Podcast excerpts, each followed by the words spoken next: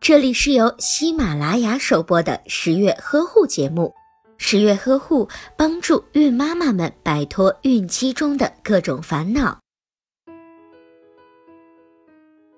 产妇在分娩的第二阶段会觉得阵痛更加的剧烈频繁，持续的时间会更长，腹痛时伴随着腰部的酸胀感。阴道以及会阴部会感觉到坠痛，因为胎头已经下降，压迫了骨盆底组织，孕妈妈会反射性的产生排便的感觉，于是不由自主的向下屏气，做出排便状。所以此时的孕妈妈会用尽全身力气来完成分娩，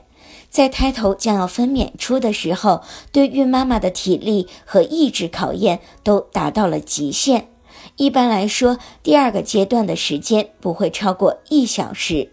在第二个阶段中，孕妈妈要在医生的指导下找出最适合自己的分娩方式。孕妈妈需要注意的是，在经历了第一个产程之后，体力已经消耗太多，这时不要因为疼痛而拒绝吃东西。如果准爸爸在旁边陪同，要注意不断的给孕妈妈补充水分，可以提前准备好巧克力，防止孕妈妈虚脱造成难产的情况。